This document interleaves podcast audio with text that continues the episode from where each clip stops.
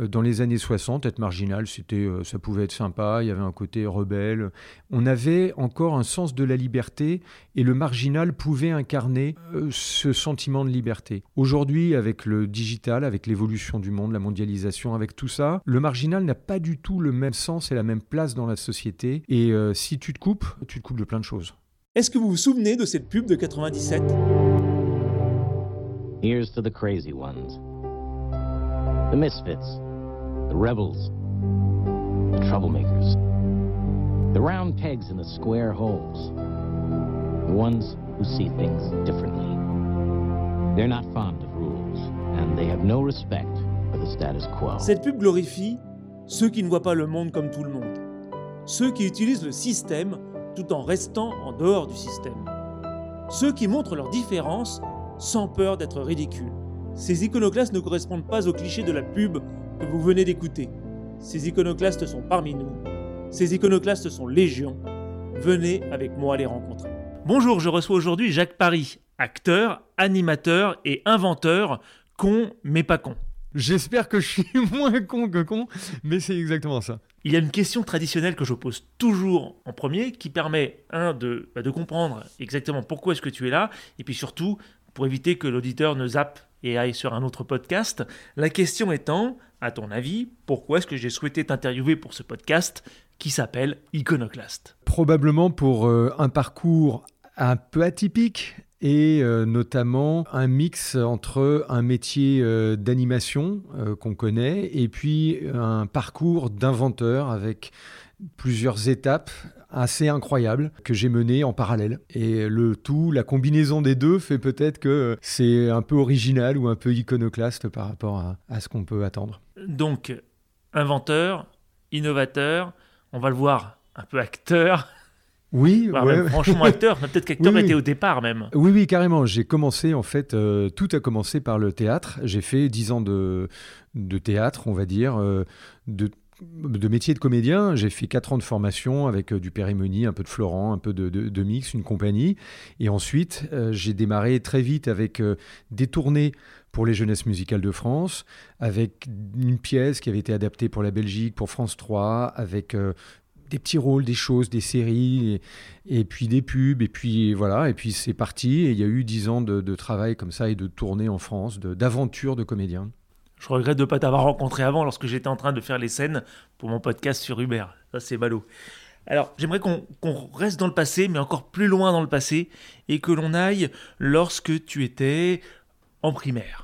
En primaire. La question étant, comment ça s'est passé? Est-ce que tu as vécu une bonne expérience lors de l'école primaire et secondaire? Tu avais plein d'amis, tout se passait bien ou c'était un peu plus compliqué? Des, des, ouais, des, des, amis. Euh, la primaire, c'est pas là où c'est pas là où, j'ai le plus de souvenirs euh, marquants, on va dire, mais euh, c'était très sympa.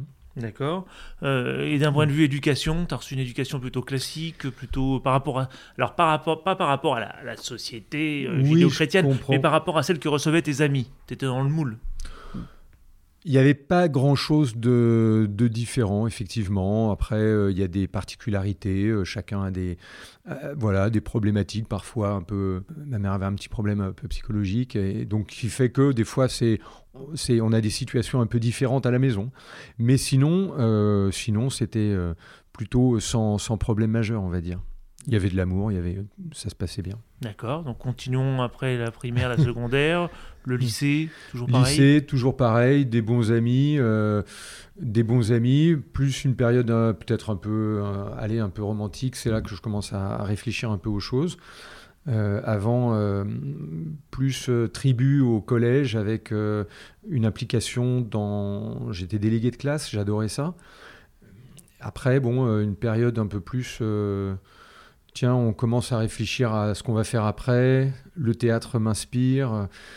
Je sais, d'ailleurs, c'est, si, c'était le, le fait de, de, jouer, de découvrir, d'être, d'être peut-être de se chercher à travers des incarnations différentes. Il y a ça qui m'intéressait dans le théâtre. Et puis très vite, ça a été un, une volonté de, faire du théâtre sans savoir trop si j'allais passer ma vie à, en faire ou pas. Parce que c'est vrai que c'est euh, une carrière compliquée. Euh, tout ce qui est artistique, c'est aujourd'hui euh, c'est un condensé de facteurs qui dépendent pas toujours de nous. Donc voilà, et puis c'est comme ça que j'ai commencé le théâtre à 21 ans. Donc ça t'est venu déjà au lycée, ça t'a déjà le Un sujet peu, est oui, oui, j'aimais bien écrire, je me j'aimais le cinéma, j'aimais écrire, j'avais commencé à écrire un peu des, des petits scénarios, voilà, c'était euh, quelque chose d'artistique. Tu, as, tu es allé voir euh, ta conseillère d'orientation et tu lui as dit je Ah voudrais non. faire... Non, après, c'est dans la vraie vie, on regarde les cours, on regarde... euh, Je me rappelle qu'à l'époque, j'avais appelé d'ailleurs Jean-Claude Carrière, qui est un grand monsieur de- du scénario, de l'écriture hein, en France, qui m'avait répondu au téléphone, c'était incroyable.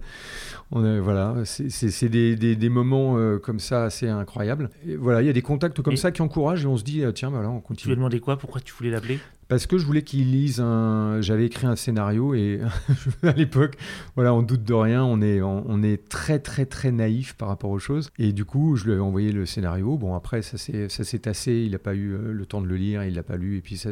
Mais le fait que déjà, euh, il réponde au téléphone et il ait une écoute par rapport à un petit jeune qui l'appelle, il y avait déjà un côté euh, encourageant dans cette Mhm. histoire. D'accord. Ce scénario, il n'a rien devenu. Ça n'a rien donné. D'accord. Euh, Voilà. Donc là, tu as commencé à prendre les choses sérieusement. Donc tu avais tu étais bachelier. Et donc Voilà. là, tu t'es mis sur le théâtre directement. Ou tu as suivi un... Bachelier, j'ai fait un doc de langue à Nanterre, quelque chose de pour voir un peu l'université, mais c'est vrai que bon, c'était euh, à l'époque, j'avais plus trop la moelle pour les études, j'avais envie de la vraie vie, et du coup, j'ai commencé à travailler direct, euh, voilà, venir à Paris, avoir ma chambre, euh, et puis euh, commencer le théâtre et commencer les, métiers différents. C'est peut-être d'ailleurs dans le parcours de comédien, j'ai remarqué ça avec plusieurs autres comédiens en discutant. Une des caractéristiques qu'on a en commun, c'est qu'on fait beaucoup de métiers différents, tous. Dans le sens que pour faire les études de théâtre, pour les payer, après, quand on, on cherche, on court les castings, on a du temps de libre, donc forcément, à des moments, on va aller voir ailleurs, on va se dire, bon, bah, il faudrait un petit ah, Je gagne un peu plus, qu'est-ce que je vais pouvoir faire? Tac, on va à droite, à gauche.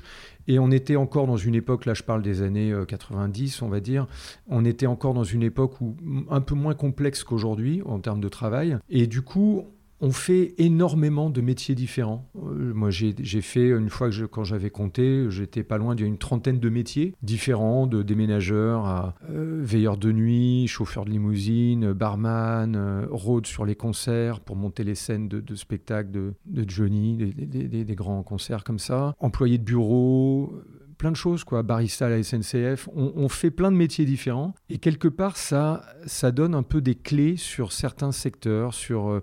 Ça donne une, euh, un peu une, acuité pour s'insérer dans un milieu très vite et être très réactif par rapport aux, règles, aux codes, à décrypter tout de suite ce qui se passe. Parce que bah, c'est important, on connaît pas le job. Au début, on arrive et on dit oui, c'est possible. Le gars, il demande, euh, t'as déjà fait ça? Oui, oui, oui, bien sûr. Donc on, on arrive, on le fait. Des fois, ça marche pas longtemps. Et puis des fois, ça, ça fait des belles aventures euh, professionnelles. Mhm.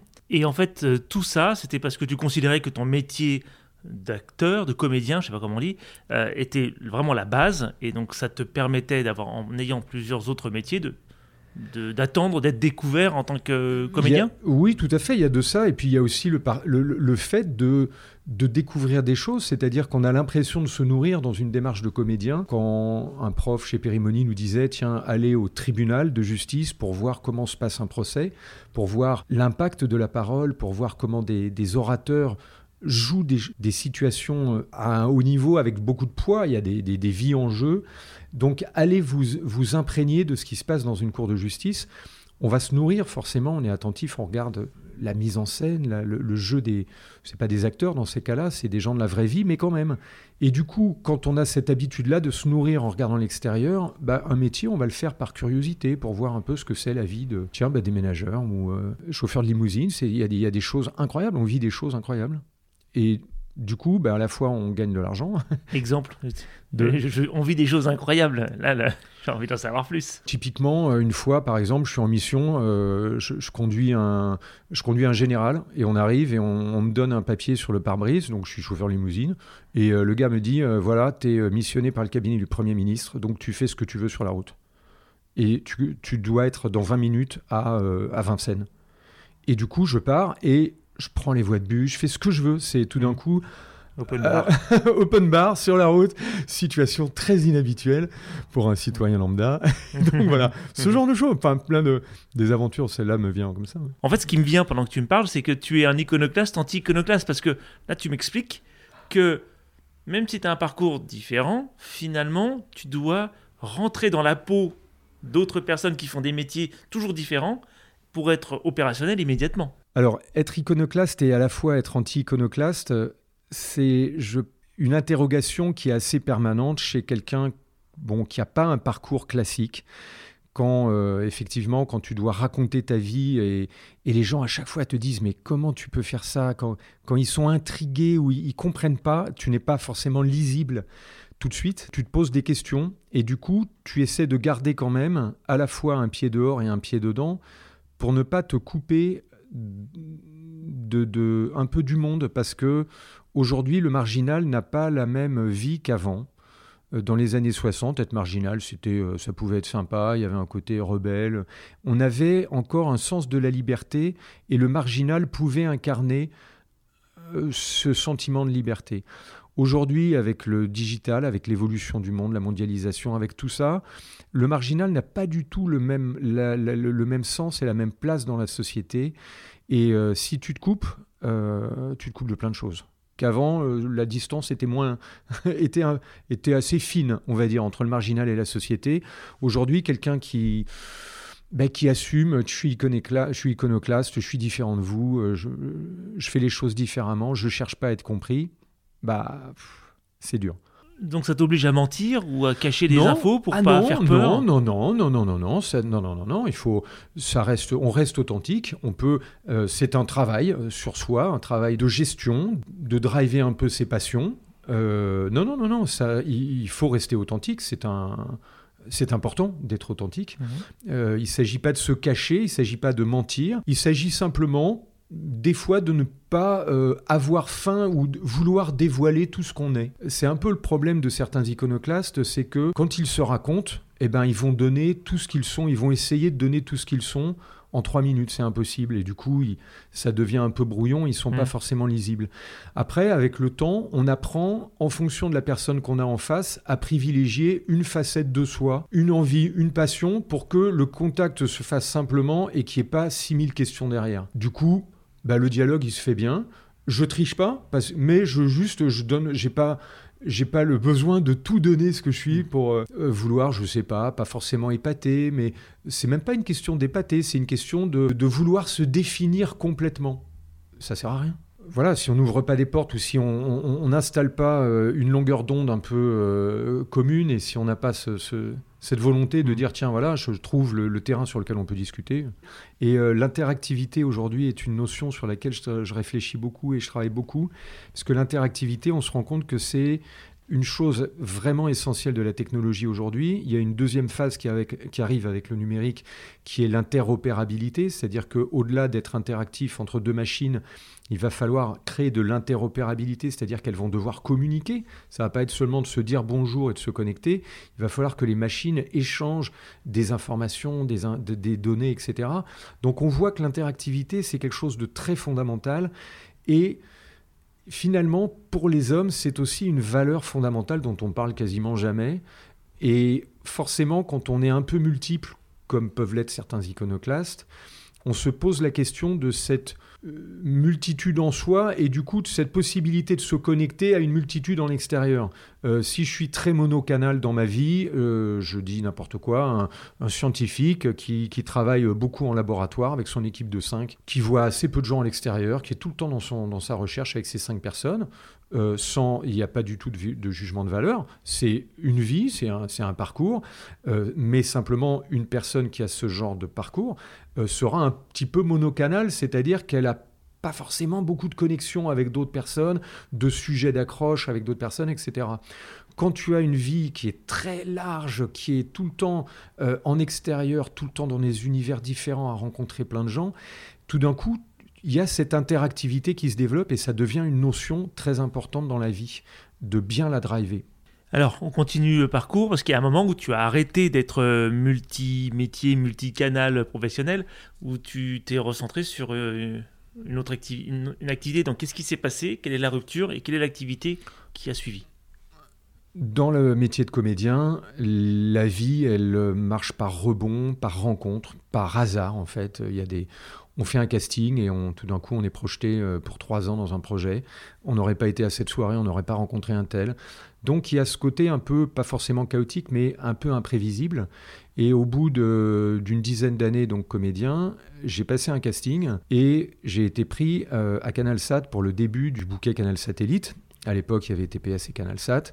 Et donc, j'ai démarré une, belle aventure avec la chaîne Spectacle, euh, qui s'est prolongée après avec la chaîne CSAT, avec, euh, après 5 ans euh, dans le groupe AB avec la chaîne Escale, après avec Lux TV. Donc, je suis parti pour 13 ans de télé, soit animateur, soit réaliser des sujets pour Lux TV. J'ai fait des documentaires aussi.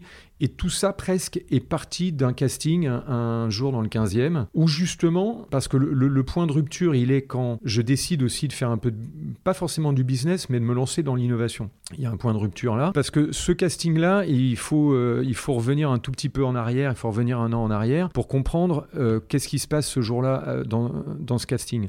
à l'époque, je travaille donc toujours comme comédien chez Mattel. Dans le groupe Mattel, il, y a un showroom à animer pendant trois mois, pendant lequel Mattel reçoit tous ses revendeurs, tous les commerçants en France qui vendent des jouets. Donc, poupée Barbie, Mattel, quoi, à l'époque numéro un du jouet. Aujourd'hui, c'est Lego, bravo Lego. Et donc, Mattel a besoin de comédiens pour animer le showroom. On est une petite équipe de six pour animer. Et le patron de Mattel à l'époque, Robert Gerson, est un formidable capitaine d'industrie qui donne envie de faire du business. Il est enthousiaste, il a une niaque de dingue, il est, il est, il est super charismatique dans les médias, il est incroyable. Il donne envie de faire du business et j'avais cette idée de poignée en bois pour porter les sacs, parce qu'à l'époque, il y avait des sacs plastiques partout. Et je me disais, tiens, les sacs, ça scie les doigts. Et j'ai eu cette idée un jour avec un, stylo que j'ai utilisé comme un bâton pour porter des sacs. J'ai vu que le système était bien. Et à ce moment-là, en sortant de chez Mattel, il y a un moment où j'ai un peu de temps. Euh, j'ai un petit peu d'argent devant moi, je me dis, allez, je vais déposer un brevet, je vais lancer cette idée, je vais la faire. Et donc, euh, ça s'enchaîne, euh, brevet, donc je me renseigne sur les brevets, je fais un stage à l'INPI, je vois que c'est cher de déposer un brevet entre 5 et 6 000 euros. Alors je me dis, non, j'ai pas cet argent-là, qu'est-ce que je vais faire? Je vais faire le brevet moi-même et je vais le faire lire par un conseiller en, en protection, propriété intellectuelle. Et euh, du coup, je rencontre un gars très bien, euh, Monsieur Vincent Rémy, qui a maintenant un cabinet, qui est associé dans un cabinet, qui à l'époque, oui, me dit oui, euh, écrivez votre brevet, puis je le, je, le, je le, corrigerai comme un prof à la fin, du coup, ça vous fera moins cher. Donc je pars là-dedans et je fais cette poignée en bois, je vais dans le Jura avec ma voiture, je vais chercher des fabricants. Tout ça me prend peut-être une petite année. Ah oui, je travaille bien sûr en parallèle. Toujours euh, Canal Sat et tout ça? Non, non, non, non, j'y suis pas encore. Ah, Donc là, euh, c'est des métiers un peu annexes, un peu euh, surveillant dans un lycée, enfin bref. On travaille pour avoir de l'argent et puis à côté, je, fais ça et je commence à sortir cette poignée. Je la lance sur le marché un jour avec un tabouret, un panier. J'ai des poignées en bois dedans et j'interpelle les gens qui passent en leur disant voilà, madame, c'est une poignée pour porter vos sacs. Testez, c'est 10 francs boum, et je commence à vendre comme ça. Et le truc marche, commence à s'emballer. Donc euh, après, je fais le concours Lépine, je le ferai pendant 10 ans. Avec la même invention Avec la même invention, euh, qui sera bah, euh, bah, pas primée d'ailleurs au concours Lépine, mais bon, c'est comme ça, c'est pas, pas grave. Hein. Ils l'ont acheté pour en faire un des produits, en tout cas un des produits commerciaux symboliques du Lépine. Et puis j'en aurai, oui, et puis ça, ça sera un gros rendez-vous. J'ai des clients qui sont venus au Lépine me voir en disant on est venu pour vous acheter la poignée, parce qu'elle n'était pas encore dans le commerce à l'époque. Et du coup, voilà, et j'en suis là de de ce démarrage de, de, brevets, de, de poignettes qui, qui, comme ça, qui rentrent sur le marché. Et je fais ce casting. Et à l'époque, c'était une chaîne de téléachat culturel, donc ils cherchaient des comédiens pour vendre des produits culturels, des places de cinéma, euh, des cassettes vidéo, des places de théâtre, de concerts, etc. Ils cherchaient une équipe de six comédiens, et je leur dis, bah voilà, je suis comédien, bah, bah, voilà. Et qu'est-ce que vous faites à côté? Et là, je leur sors ma poignée, et je leur vends ma poignée, mais, mais euh, comme si je voulais leur parce que j'étais plein de ça, quoi, habité par le truc. Et il y avait euh, six gars en face de moi. Il y avait à l'époque, euh, il y avait Renaud Levanquim, qui est un des, géants de la télé, qui a monté Brut il n'y a pas très longtemps et qui a un parcours exceptionnel euh, à Canal, mais avec plein d'autres chaînes. donc c'était les débuts du bouquet satellite de Canal Sat. Il y avait beaucoup de moyens. Il y avait des gens en face de nous incroyables. Il y avait les gens qui allaient faire après cette chaîne.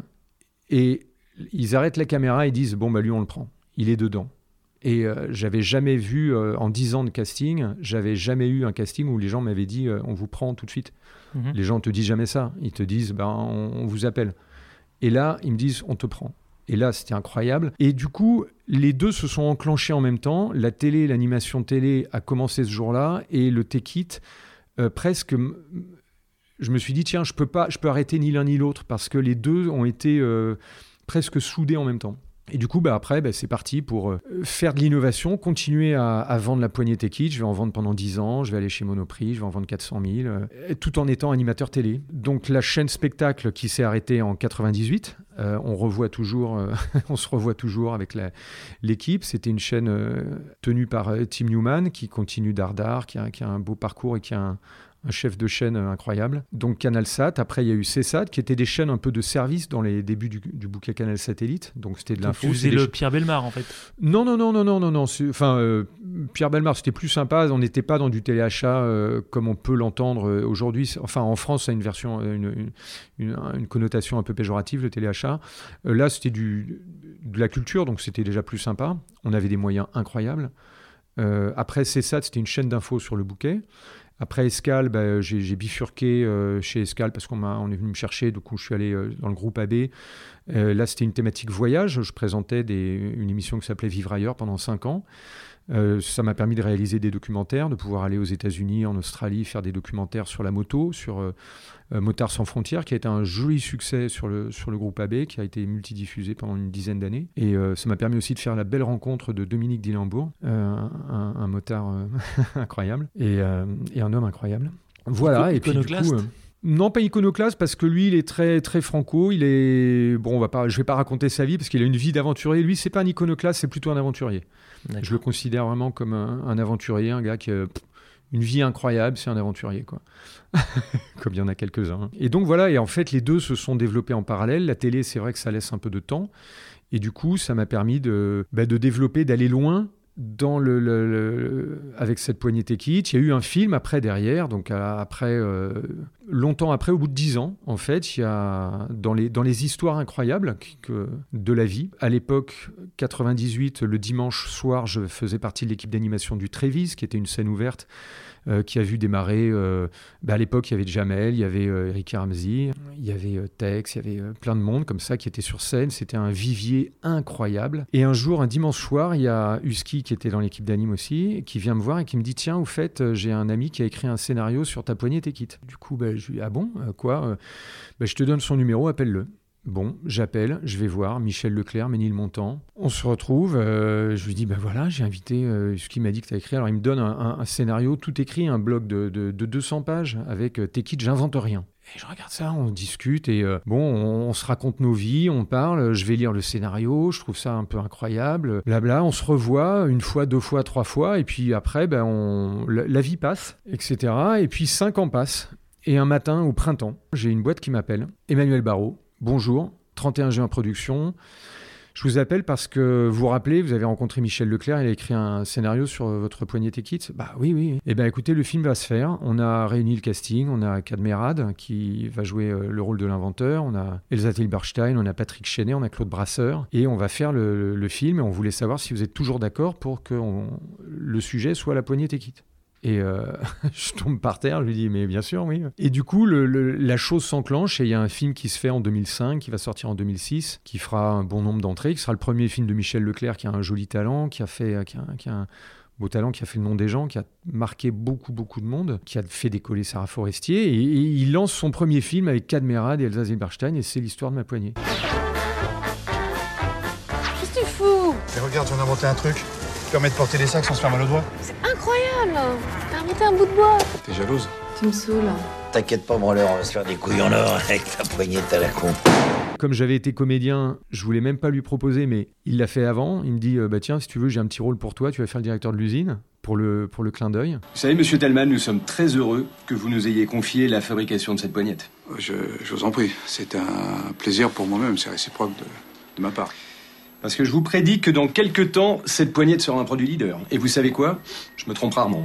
Et puis on part là-dedans et le film se fait. Et après, joli succès en salle. Il, a, il est sorti en, location, il a très bien marché. Il a été diffusé plusieurs fois en télé. Et voilà, on se retrouve avec une aventure extraordinaire de... Ça part d'un bout de bois pour porter des sacs et derrière il y a énormément d'aventures qui nourrissent la vie quoi quelque part qui, euh, qui font que ça conforte et ça te dit tiens bah vas-y si si tu as des idées, faut y aller, vas-y, bats-toi. Quoi. Pourquoi est-ce qu'au départ, Michel Leclerc a choisi la poignée Tekit et pas autre chose? Le principe de son film, le scénario, c'était je veux montrer que de déposer un brevet, de faire une invention, c'est comme une œuvre créative parce qu'il y a les mêmes étapes. J'ai une idée, je la protège, euh, je la confronte aux gens, je la fais à plusieurs, elle m'échappe, elle part après, elle vit sa vie. Il y a exactement ce même parcours avec deux voies différentes. Il y en a une, c'est une création, et l'autre, ça va être un produit. Et il cherchait dans la vraie vie une idée con, mais pas con. Et à l'époque, euh, je commençais à m'implanter dans les, dans, les, dans les supermarchés. J'avais une trentaine de magasins qui vendaient la poignée. Il y avait Naturalia, il y avait Monoprix, il y avait des Franprix, des G20. Et j'allais à chaque fois voir les acheteurs et tout ça. Et la, poignée était en caisse. Et euh, il y avait un petit franc prix à côté de chez lui qui vendait ça. Et quand il voit ça en caisse, lui, il imaginait que c'était une entreprise derrière. Il se dit Ah, mais ce produit-là, un bout de bois qui est taillé comme ça, qui a une utilité, qui est tout con, c'est une idée. Pour lui, ce qui lui a plu dans cette idée, c'est que tout le monde pouvait le faire. C'était un truc, euh, un aborigène, il peut le faire. même un aborigène, il l'a déjà fait. quoi. Le seul système que j'ai trouvé qui est exactement comme mon système. C'est des poissons en bois taillés à l'envers. C'est les pêcheurs de Casamance au Sénégal qui s'en servent pour tirer les filets de poissons. Quand ils ont des filets de, 400 kilos, euh, plein de poissons à sortir de la mer, pour pas s'éclater les mains, ils ont des, bouts de bois taillés comme ça avec l'encoche au milieu c'est le seul système que j'ai vu. Donc je me suis dit, voilà, c'est préhistorique. J'ai inventé un, truc préhistorique, quoi. Donc voilà, ça relativise euh, le mot invention. Et donc l'étape d'après, la rupture d'après, parce qu'il en reste encore euh.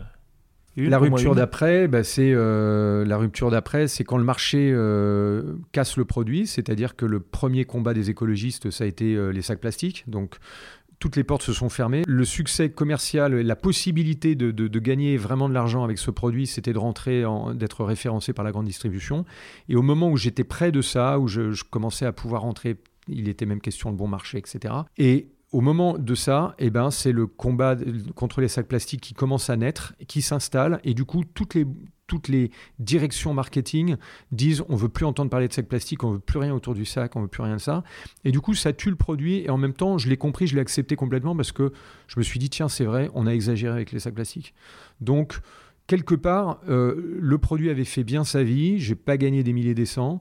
Mais euh, il y a eu ce film, il y a eu énormément de belles aventures, il y a eu l'épine, il y a eu plein de choses, il y a eu des histoires humaines incroyables. Du coup, je me dis, bah, faut, euh, voilà, faut suivre. De façon, euh, l'époque, tu n'y peux rien. Si l'époque est choisie pour toi, c'est game over. Donc voilà, le, produit s'arrête. Après, j'ai eu d'autres idées. La dernière étant, un bracelet textile extensible pour renforcer la, fierté d'appartenance. Et là, je sens que j'ai encore une belle histoire à écrire avec ça parce que tout est né aussi, encore une fois, par hasard et de façon insensée. Euh, en 2013, je veux m'engager pour l'Europe.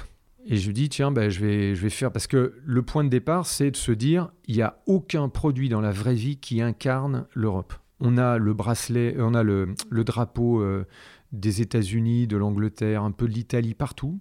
Euh, c'est très sexy d'avoir un mug avec le drapeau américain. Euh, le drapeau européen, ce beau symbole du bleu avec 12 étoiles jaunes, on le voit nulle part que sur les drapeaux derrière le président quand il parle. Sinon, on le voit jamais. Et du coup, je me dis, comment peut-on se sentir une quelconque appartenance dans ce projet européen s'il n'y a rien qui, au quotidien, ne me le rappelle, ne l'incarne et me permet de porter ces couleurs? Et du coup, je me dis, bah, qu'est-ce que je peux faire? Des t-shirts, des machins. Je réfléchis, puis bracelet avec Bruno au bureau, on discute et tiens, bracelet, c'est pas mal. On fait un truc, un essai, hop. Et là, je veux euh, fabriquer le bracelet. Je dis, tiens, on va faire. Euh, qu'est-ce qu'il y a sur le marché? Il n'y a que du silicone. Du coup, j'appelle des agences et euh, le silicone vient 100% d'Asie. 100%. Il n'y en a plus en France, il n'y en a même plus en Europe.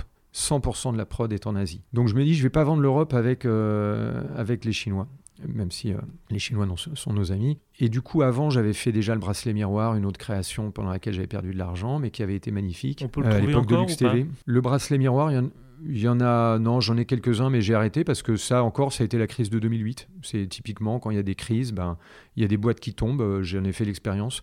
Le- le- la création collective partait super bien et plein de créateurs. Il y avait Max Shaoul, c'était encore un truc de dingue. Et là, la crise de 2008 qui renverse la mode et euh, on passe du bling bling à, au minimalisme. Et du coup, ben, en six mois, mon produit ne- n'est plus du tout en phase avec l'attente des gens. Du coup, t'es mort. Et après, ben, on se relève et puis on continue. Et du coup, ce bracelet, ben, là où ça m'a quand même servi, c'est que je me suis rappelé que quand j'avais fait le bracelet miroir, on avait fait des bracelets avec de l'élastique. Et je trouve une boîte euh, magnifique en France, euh, avec une, euh, une réactivité énorme, un gars super, un atelier top. Du coup, je vais là-bas, je leur dis voilà, moi j'ai un projet, on va faire du bracelet. Le gars me dit bah, c'est pas notre gamme de produits, on n'en a jamais fait, mais on va le faire. Et on développe ça avec eux. Et en fait, ils ont investi dans une machine qui est unique sur le marché, qui permet de faire du marquage sur de l'élastique. Et du coup, on part là-dessus. On fait les premiers échantillons, on fait la première série à mes frais. Je commence à lancer ça sur le parvis de l'Hôtel de Ville pour les- la journée de l'Europe en 2013. Derrière, un certain Didier Sangaré, que je remercie, euh, me dit Tiens, bah vas-y, euh, j'ai un contact à la Commission européenne, euh, quelqu'un que je connais, bah vas-y, envoie-lui, on ne sait jamais. Euh, J'envoie, et euh, la femme qui reçoit ça, elle flash sur le produit, elle s'en sert de chouchou, elle dit Mais c'est magnifique. Ça correspond à ce qu'ils attendent parce que c'est quelque chose qui est made in France, c'est une idée sympa, qui est unique sur le marché. Et du coup, ils m'en commandent pour faire les portes ouvertes de la Commission européenne. Et du coup, mon premier client, c'est la Commission européenne. Du coup, quand tu voilà, as une nouvelle idée qui démarre comme ça, tu as un produit, euh, tu crées une alternative. Là, j'ai créé une alternative au bracelet silicone qui vient de Chine. C'est que du made in France, c'est 100% made in France. Et euh, premier client Commission européenne, je dis bon, bah, on va aller, on, on va suivre l'histoire. Et du coup, voilà, me voilà reparti. Et encore une fois, au début, tu sais pas du tout où, tu vas, ça va t'emmener. On, ne- maîtrise pas du tout où ça part. C'est pas une décision. Je monte ma boîte, j'ai cette idée, j'ai ça. C'est parce que ce, type d'idée, elle n'a pas de modèle économique au départ. Elle dépend tellement de, paramètres, de facteurs hors de soi, qu'on ne sait pas du tout ce qui va se passer derrière. C'est pas comme une décision. Le gars qui veut monter sa boîte de, de je sais pas, de VTC ou de quelque chose de connu, quand on est sur un produit qui n'existe pas, il y a tout à faire, il y a l'écosystème à créer derrière, il y a du marketing à trouver, et on ne sait pas où ça va aller. Donc là, actuellement, c'est ton produit du moment. Ben, c'est le produit du moment avec les animations. Je continue toujours l'animation et les produits, euh, l'innovation. Voilà, l'animation. voilà. Qu'est-ce que c'est l'animation? Donc, tu aides les entreprises. Absolument, à- euh, sur des événements d'entreprise. Donc, euh, je me sers beaucoup de l'expérience que j'ai acquise en télé, puisque avec 13 ans de télé, bon, ça m'a permis de, voilà, d'a- d'a- d'apprendre euh, un peu les, les interviews, tout ça, de, de- d'apprendre l'animation. Et ben maintenant, c'est, je suis au service des entreprises, à savoir sur des conventions, des séminaires, des tables rondes. Je vais, je vais animer les événements en apportant un savoir-faire euh, et à la fois en apportant aussi, et c'est là que les deux se rejoignent et les deux ne sont pas incompatibles. À un moment, quand j'étais à la télé, que je faisais le tech ça paraissait dément, ça paraissait un grand écart. Et aujourd'hui, où je fais des événements d'entreprise, où les gens attendent que tu aies un bagage, que tu aies une connaissance de l'entreprise, que tu saches euh, vraiment de façon euh, pointue ce que c'est de créer un produit, de lancer, de faire du marketing, de discuter avec des acheteurs, de tout ça. Toute cette expérience-là, je l'ai, euh, je l'ai forgée un peu à, la- mano, quoi. En allant, quand j'étais devant des acheteurs de Monoprix, ben, j'étais pas crédible une seconde. Ça a été parce que les gars, ils me scannaient tout de suite et ils voyaient que, euh, ils voyaient à qui ils avaient affaire, mais en même temps, il y avait quand même un, peu de bienveillance. Et du coup, ça me permettait de monter un peu euh, à chaque fois en compétence. Et après, aujourd'hui, c'est un bagage qui me sert beaucoup quand je suis en lien avec des, des dirigeants d'entreprise ou des, des responsables. Ouais, tu parles d'égal à égal. Ouais, son- voilà, on parle, on a, le, on, on a des préoccupations un peu similaires, et puis le, le- le parcours fait que je comprends quand il parle. Donc, euh, finalement, on est, on est euh, concurrent direct. On est concurrent. Et là, tout d'un coup, on se que- rend compte qu'on est concurrent direct. non, mais on n'a pas le même. euh, je pense qu'on a- on n'a pas les mêmes circuits, mais euh, Et même, ouais. c'est rigolo. Mais même c'est rigolo et puis comme tu le sais, enfin on, on le voit de plus en plus. Moi quand, quand tu m'as proposé l'interview, moi je te je connaissais aussi euh, de, de- voilà de, de par ton métier. J'envisage pas, on on, est c'est pas des métiers où on est concurrent. Bien sûr que oui, euh, sur le papier on est concurrent, mais euh, on peut être plutôt aussi euh, à certains moments. euh, euh, compétiteur comme, comme, comme beaucoup de gens le font. Je crois qu'aujourd'hui, il y, a- il y a suffisamment de place déjà, il y a- le marché est suffisamment euh, large pour des gens compétents, voilà, pour faire le job. Comment s'appelle ton site d'ailleurs? Expertinnovation.com. tout simplement. Ou jacquesparis.com, voilà les deux. Hum, très bien. Alors donc là, c'est actuellement là, là ça y est, on a fini les ruptures. Ah bah là, là, on est sur son activité d'aujourd'hui. Voilà, ça c'est aujourd'hui ça. Ok. Maintenant, euh, intéressons-nous euh, à ta façon de penser, euh, la partie que j'appelle art et talent. Première chose, comment est-ce que tu continues à apprendre et à rester à jour par rapport aux connaissances, aux techniques, aux méthodes, etc. Tout ce qui nous tombe dessus en ce moment? Alors, c'est une, c'est tout d'abord une dynamique de décryptage, euh, de tri, de savoir euh, qu'est-ce qui est important ou ne l'est pas. Euh, J'essaie de bien comprendre comment fonctionne le digital, parce qu'on a, bien sûr, on parle d'infobésité, on parle de, on le voit tous les jours entre les mails, tous les, tous les réseaux qui sont à disposition. Il y a beaucoup d'informations. Donc il faut apprendre à, décrypter ce qui va te servir en couche 1, 2, 3, 4, de, de relayer après en périphérie ce qui n'est pas important. Et par contre, ce qui, je crois, ce qui est fondamental aujourd'hui, c'est le travail de la mémoire.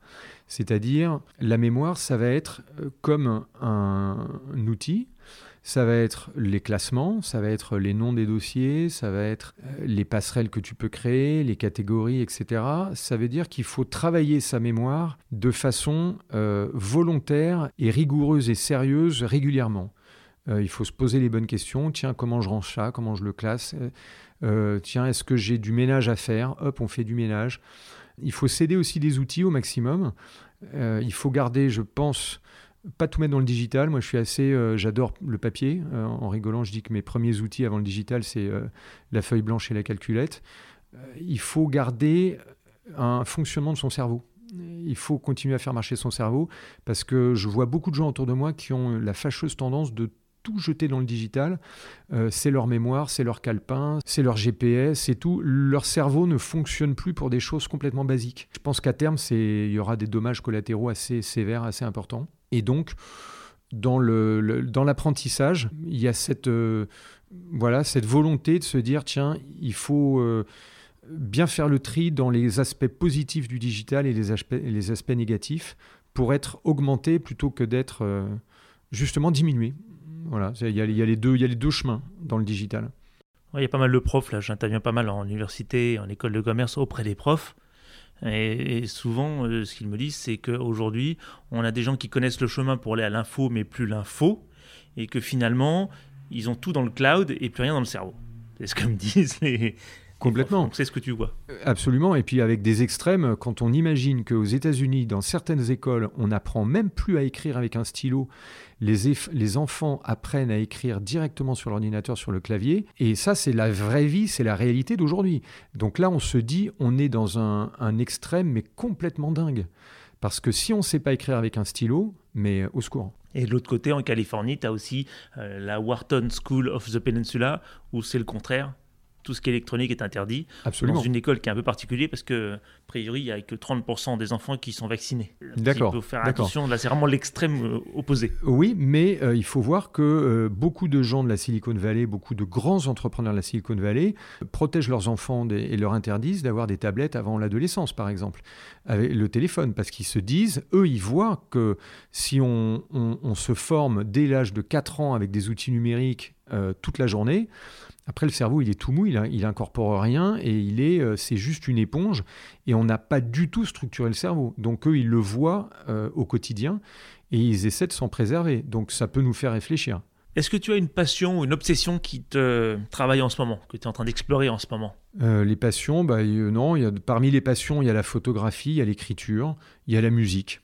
Euh, la musique, le chant, alors ça c'est c'est une... C'est au-delà de la passion, même c'est une, c'est une source de vie.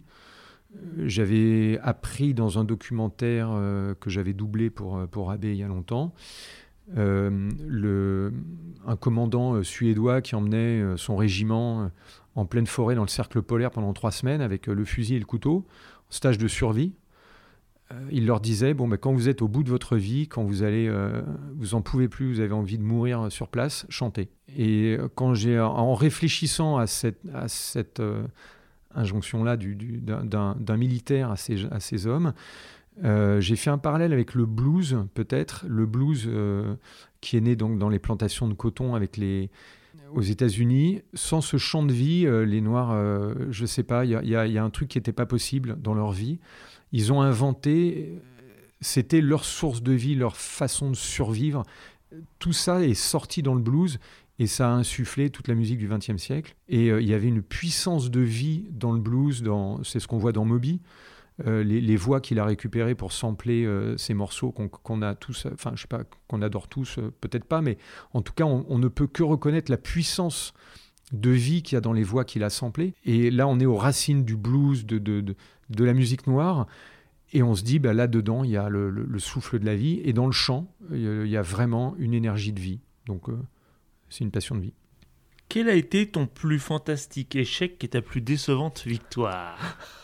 La fameuse question. le plus fantastique échec. Le truc qui te ramène à. Oui, enfin, les hasards fertiles, enfin, les, Je vois ce que tu veux dire, mais ça va être compliqué d'en trouver un. Un échec qui a, qui a tout d'un coup fait que c'est magnifique derrière. Un, projet que j'avais mené euh, à l'hippodrome de Vincennes, euh, une soirée avec 800 designers, et euh, il y a une société, une agence de communication qui nous avait pris, euh, petite start-up qui faisions des canulars pour la télé, ils nous avaient pris un peu en fusible en se disant tiens, on a plein de choses qui sont pas prêtes, on va les mettre à bosser là-dessus, on n'a plus que 15 jours avant l'événement, on n'est pas prêt du tout, on va les mettre en fusible et euh, s'il y a un problème, c'est eux qui prennent.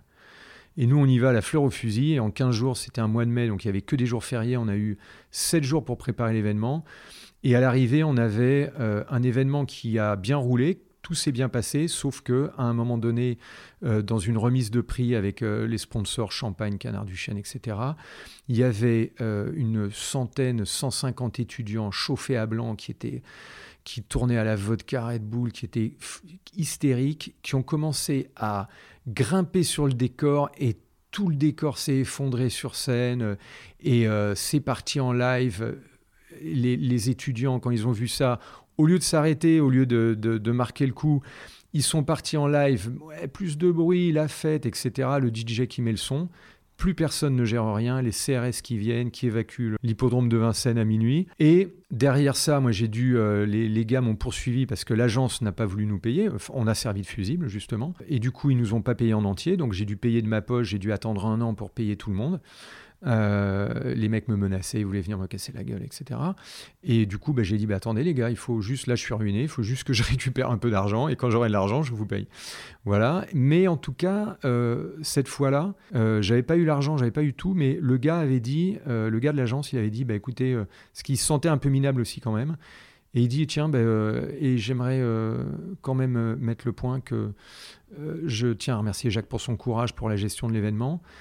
Et du coup, cet événement-là, il a été, ça a été un échec formidable parce que tu, perds beaucoup de temps de ta vie, euh, le, truc est un. Mais c'est une expérience qui m'a énormément servi, que j'ai eu très tôt, à 25 ans, ce qui fait que, bon, bah, tu es jeune, tu as la moelle, tu t'en remets et puis tout va bien. Mais en même temps, ça t'apprend beaucoup et ça t'évite après, derrière, d'avoir de gros échecs. Donc celui-là, il était vraiment euh, euh, profond. Comme, c'était un échec, mais qui m'a beaucoup après apporté dans la vie de de, de, regard sur les autres et de, dans l'événement, ça, ça m'a beaucoup, beaucoup servi, ce que j'ai appris ce, jour-là. Comment est-ce que tu fais pour rester curieux? Si tu es curieux, mais tu as l'air d'être curieux. Ah bah je suis curieux, mais euh, je fais pas exprès et du coup j'ai pas à prolonger. C'est euh, là c'est c'est bon, c'est dans mes c'est dans mes gènes, c'est dans mes gènes. Je suis curieux, j'aime bien regarder ce qui se passe. Là, j'aime bien regarder le, le, le, parc Montsouris, les arbres. La curiosité, je crois que c'est bon, c'est un trait de caractère. Hein, je ne sais pas si on. C'est pas quelque chose, je pense, qui. Par contre, on y trouve du plaisir de plus en plus. On apprend peut-être à la. Pas forcément à la dompter, mais à l'apprivoiser. Parce qu'il y a des fois, on... elle nous emmène très loin. Il y a des fois, il faut lui dire non. Euh, donc, euh, ça, ça s'apprend, on va dire. Mais je pense que l'impulsion de, de, la curiosité, elle est euh, dans la nature. Donc, toi, tu as un problème de plus de trop curieux? Ah oui, de s'intéresser vraiment à plein de choses. Ça t'emmène trop loin, qui t'empêche d'avancer sur ah, tes projets. Mhm. C'est ça, euh, c'est clairement euh, bah, quand, on, quand on aime la photo, l'écriture, le chant, euh, l'animation, le cinéma, et qu'on a plein de passions comme ça, il y a plein de choses, on se dit, ah ouais, cette expo, je voulais la voir, ce film, je voulais le voir. Si on ne peut pas tout faire. Du coup, faut des moments, et c'est ça qui est compliqué d'ailleurs dans le, le, multicanal, un peu dans l'iconoclaste, qui a, qui a beaucoup de, de passion et qui essaie de les entretenir, c'est cette gestion-là qui est le cœur euh, de, de, de, la matrice. Est-ce qu'il t'arrive de te remettre en question? Comment, pourquoi, souvent, jamais? La remise en question, bah, c'est euh, quand, quand tu es moins bon que ce que tu aurais aimé. euh, c'est, on, on est toujours confronté, tu le sais, tu vois, dans les événements, euh, on n'est pas génial tout le temps. Et quand on est dans du one-shot, il faut, les gens attendent du formidable tout le temps. Euh, Quand on est avec des gens euh, au quotidien, euh, dans, dans une entreprise et qu'on on côtoie les gens tout le temps, ben on sait que des fois ils sont bien, des fois ils sont pas bien. On a des variations d'humeur. Quand on est avec des clients sur des contrats de un jour, de deux jours, eh ben ils attendent qu'on soit toujours au top parce que eux ils ont mis le max dans leur événement et on arrive dessus. Il faut être à 100% tout le temps. Les jours où on n'est pas à 100%, on se dit voilà, c'est grosse remise en question, mais il faut rester positif. Je suis sorti de quand j'étais plus jeune, j'étais beaucoup à me flageller. Avec le temps, j'ai appris à, devenir, euh, à devenir mon ami et de moins me flageller en disant tiens voilà, là t'as pas été bon, qu'est-ce que tu fais pour que demain euh, ça soit mieux? Et que ça se reproduise pas. Et du coup, on est dans une version beaucoup plus positive. Après, il faut faire le mix entre le, retour client et puis euh, soit ce qu'on a ressenti. Il faut, il faut garder un peu la, mesure de ça. On, sait quand même apprécier, après avec l'expérience, on sait apprécier la qualité d'un travail qu'on a fourni.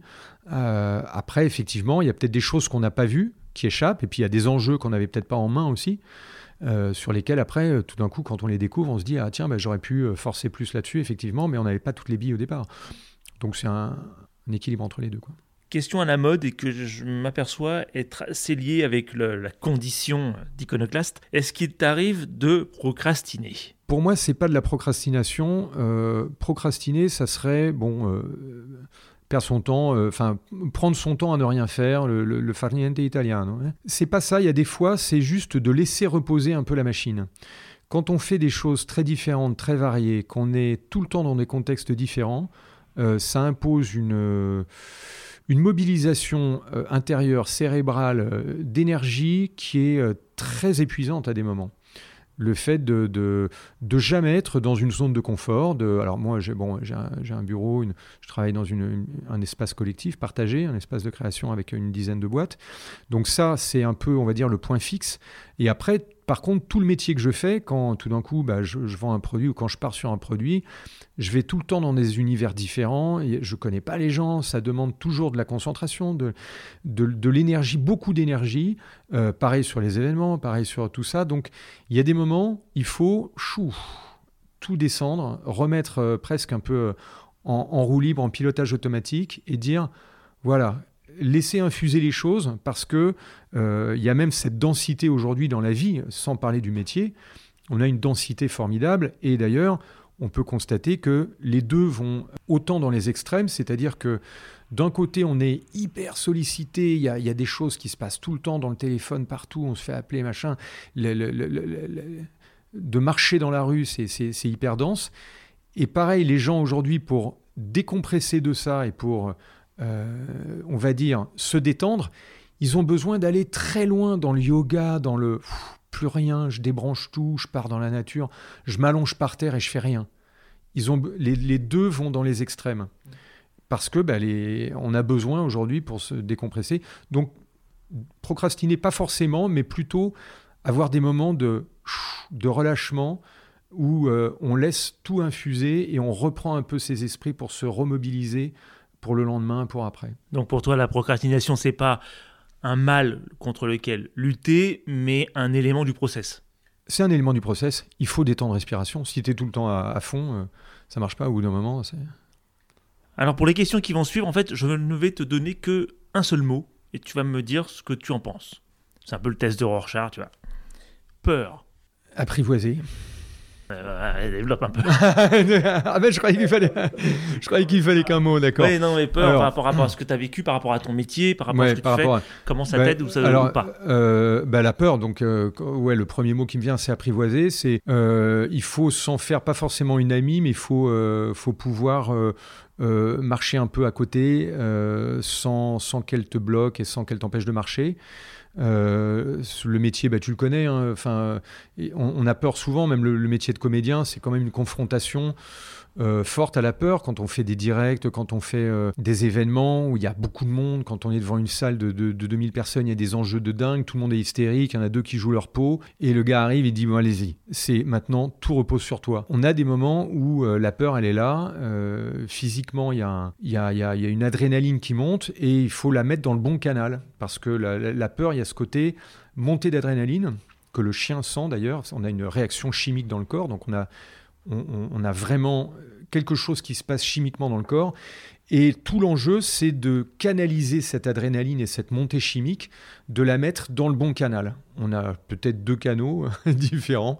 Si tu la laisses partir euh, dans le mauvais canal, euh, tu balbuties, tu bafouilles, tu es minable, tu perds tes fiches. Euh, tu trébuches, etc., etc. Ça peut, et du coup, la peur joue contre toi et il y a toujours ce rapport-là de, de l'apprivoiser avec les années, d'apprendre, d'avoir des outils, d'avoir... Euh, euh, et puis de, de, se faire confiance à des moments. Plus tu as eu d'expériences comme ça où tu avais une peur et tu la dépasses et derrière euh, c'est le champ de fleurs, c'est magnifique. ça t'arrive une fois, deux fois, trois fois et après tu as cette envie-là d'aller derrière et, et, puis tu dépasses la peur et tu y vas quoi. Et tu as faim risque? Quelque chose qui se qui s'apprend, c'est un des grands apprentissages de la vie, je pense. Euh, les risques, euh, on en prend beaucoup quand on est jeune, beaucoup de façon inconsidérée. Enfin, tout ça, c'est une grosse évidence. Mais on voit, bon, ben, j'ai la cinquantaine, donc je sais qu'aujourd'hui, la notion de risque n'est pas la même. Il y a des choses que je m'interdis, par exemple, euh, j'ai arrêté la moto parce que je me suis dit, tiens, bah, c'est dans Paris maintenant, c'est trop risqué. J'ai fait mourir deux fois.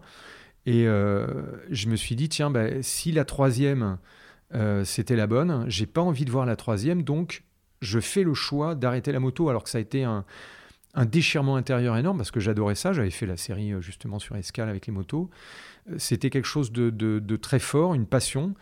Et, et, je me suis dit, non, dans Paris, il y il y a tellement de risques que non, j'arrête. Du coup, après, y a, voilà, dans la vie, tu, vas prendre des décisions de vie pour euh, limiter des risques, ce que tu ne fais jamais avant. Et donc, euh, en même temps, c'est ça qui t'aide euh, peut-être à gagner en sérénité, d'avoir une meilleure conscience des risques.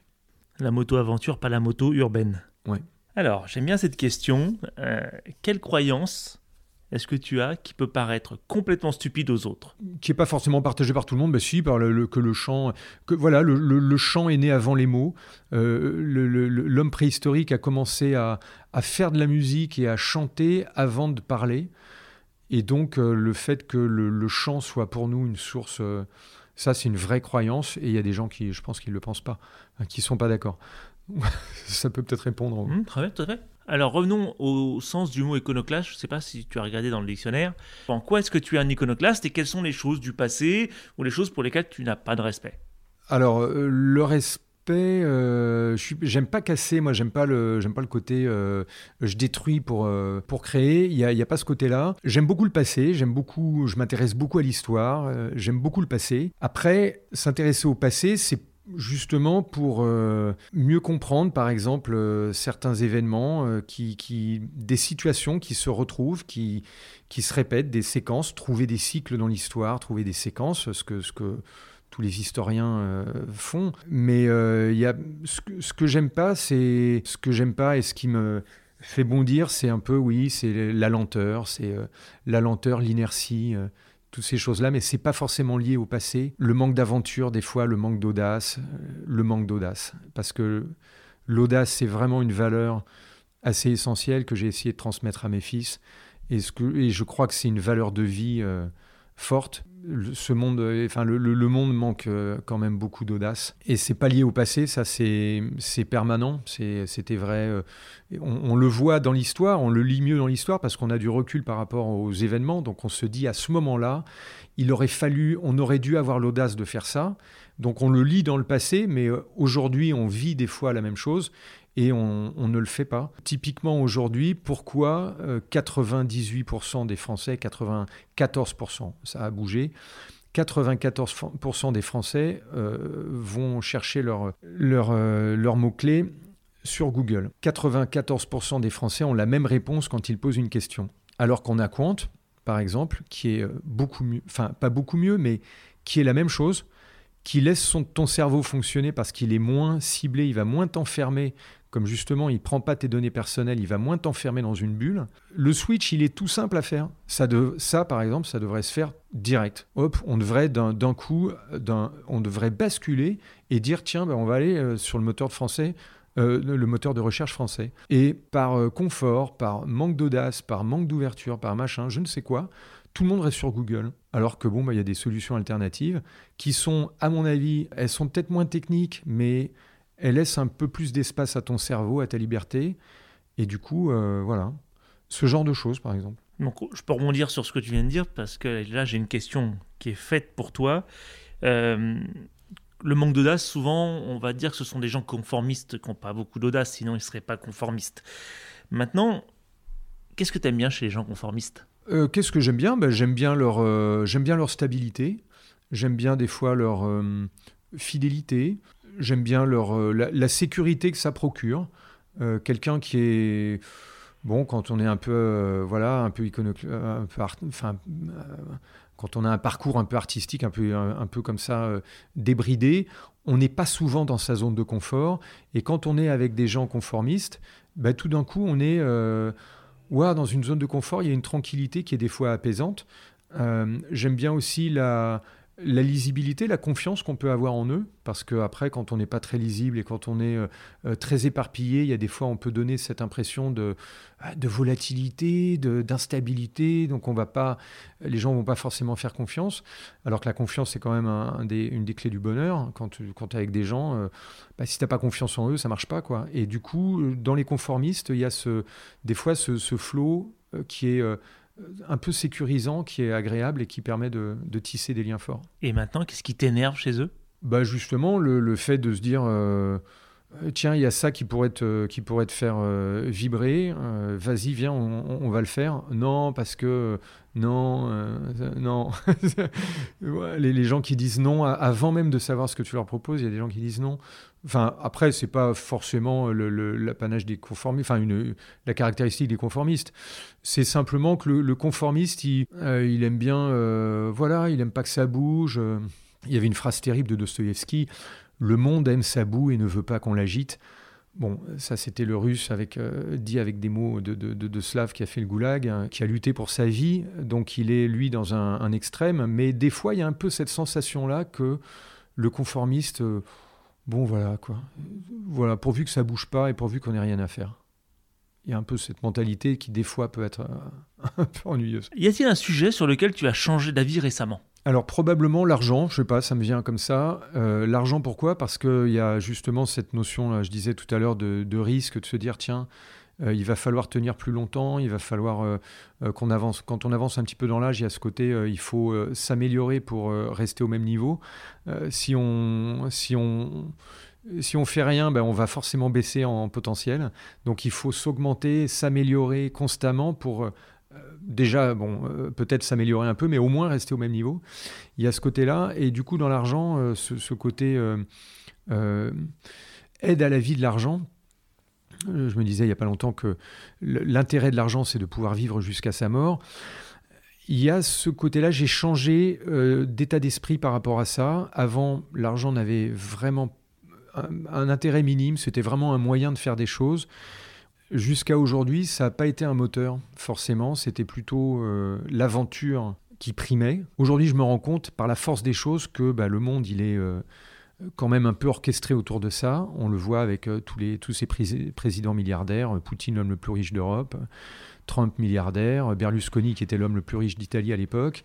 Donc on, voit qu'il y a ce côté pouvoir, euh, puissance extraordinaire de l'argent partout dans le monde. On, le sait quand même depuis 2000 ans.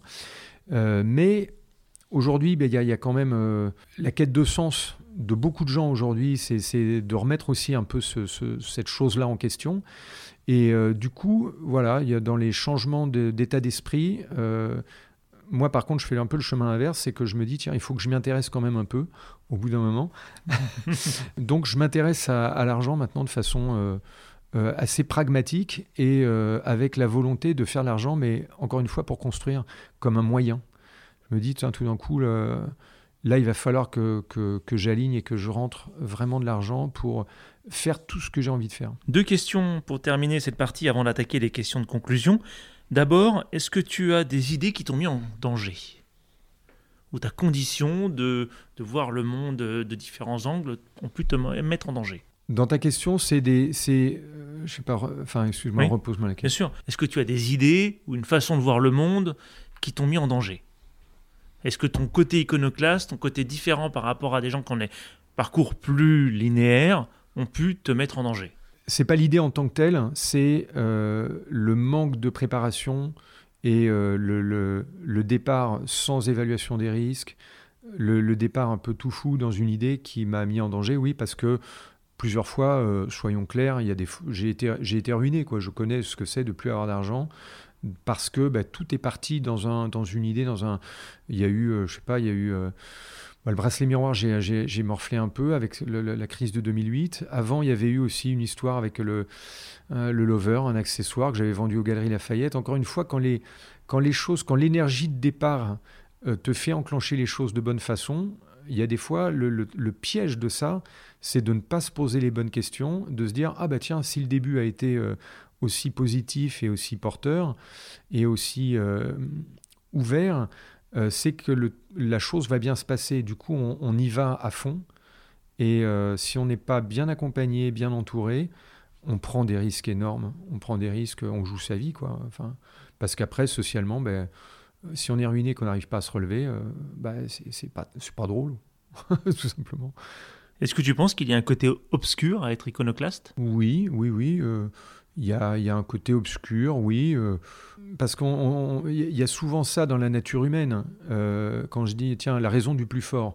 Euh, qui décide en moi C'est celui qui, veut, qui veut construire, qui veut que ça marche, qui veut gagner Ou est-ce que c'est celui qui préfère abandonner, qui, lâche un peu la bride et qui, abandonne? Il y, a, toujours cette dualité en chacun de nous. Et euh, dans l'iconoclaste, la vision obscure, c'est euh, des fois, on, peut se réfugier dans le fait que ça ne marche pas. Euh, J'ai croisé des gens, je ne pense pas en faire partie, parce que j'aime, tout- je sais pas, j'adore la vie, puis je suis, quelqu'un de très positif, donc mon côté obscur, je le gère comme ça dans la tanière, de temps en temps, ça va pas, mais déjà, je l'essaie de de le gérer euh, comme ça seul, euh, en rapport avec, soi, comme ça, ça emmerde pas les autres. Mais le côté obscur, j'en ai, j'ai rencontré des gens qui se maintenaient un peu dans le côté tiens, ça marche pas. Dans le côté maudit, il y a des fois, euh, on, se trouve une attitude et on se trouve un rapport au monde qui, qui peut devenir une zone de confort, et ça, c'est, le, c'est un piège énorme. Parce qu'après, ben, on, on est, tiens, on est incompris, mais des fois, c'est parce qu'on veut pas être compris.